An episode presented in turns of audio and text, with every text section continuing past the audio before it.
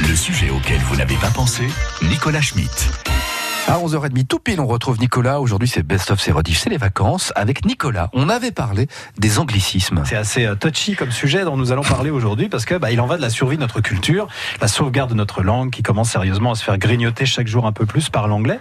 Alors il y a ceux qui ne s'en préoccupent pas et qui l'utilisent d'ailleurs tous les jours. Vous êtes, euh, vous qui nous écoutez peut-être dans votre entreprise et ces mots-là ont envahi votre vocabulaire au point de ne plus laisser place au français et au point même d'en devenir ridicule, mais vous ne vous en rendez pas compte. Imaginons 9h du matin dans la start-up Good Morning qui vend des breakfasts en delivery ou drive pour ceux qui sont short le matin. ouais, Seb. Ah, c'est Nick, salut. Dis donc, euh, t'as eu le mail que vient de forwarder Ben? Non, c'est pas fun là, à côté data. Du coup, il nous schedule un meeting à 11h. C'est la loose là, parce que j'ai une conf call de reporting sur un process hyper touchy et je suis pas sûr que ce soit user-friendly. Alors, euh, ils vont me demander un feedback sur le deal, mais euh, je suis trop short pour sortir les slides du benchmark et si j'ai pas ça, il n'y a pas de wow effect et euh, je passe à côté de la target quoi.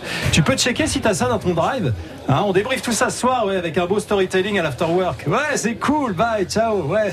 ouais, tchuss Rien compris. bah, si on peut en plus rajouter un peu d'allemand ou d'italien, on va se faire plaisir. Non, non, non. Mm. Tout ça sonne ridicule, oui, aux oreilles de ceux qui ne baignent pas dans ce vocabulaire, mais eux, c'est leur langue de 8h à 10h par jour. Alors les anglicismes en dehors de leur boulot, ça ne les touche pas. Qu'on leur parle de vintage à la Fashion Week plutôt que de look rétro à la semaine de la mode, ça leur va très bien. Mieux même parce que si les reportages télé parlaient du look rétro à la semaine de la mode, ça leur paraîtrait tellement old-fashioned, so 80s ringard quoi. Et oui, pour les grands gourous du marketing, les anglicismes, ça fait jeune, ça fait moderne, c'est vendeur. Alors la langue française serait-elle ringarde?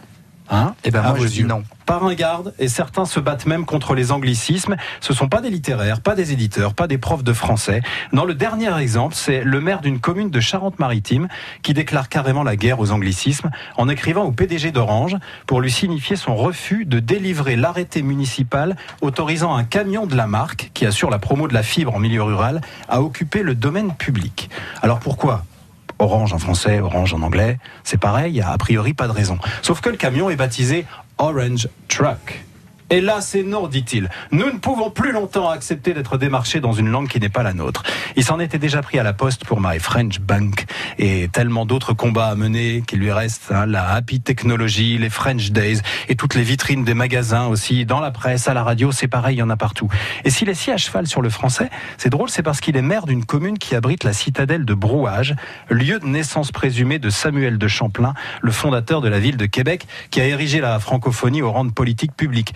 Une obsession qui a récemment tourné à l'absurde, avec l'exemple de cette Dijonnaise qui habite au Québec depuis 2012 et qui, malgré la rédaction de sa thèse en français, s'est vue refuser sa demande d'immigration pour preuve insuffisante de maîtrise de sa langue maternelle.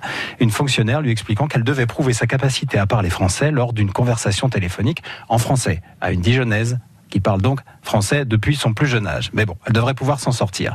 Un exemple québécois en tout cas absurde que ne suivra pas la France puisqu'elle a choisi les quotas et non la langue pour gérer ses flux migratoires. Les anglicismes ont donc de beaux jours devant eux en France, malgré la loi tout bon qui oblige depuis 94 à privilégier la langue française dans notre beau pays, un des seuls pays qui se parle à lui-même dans une langue qui n'est pas la sienne. Au comptoir. Si jamais vous avez un moment, passez donc au comptoir 0809 400 500.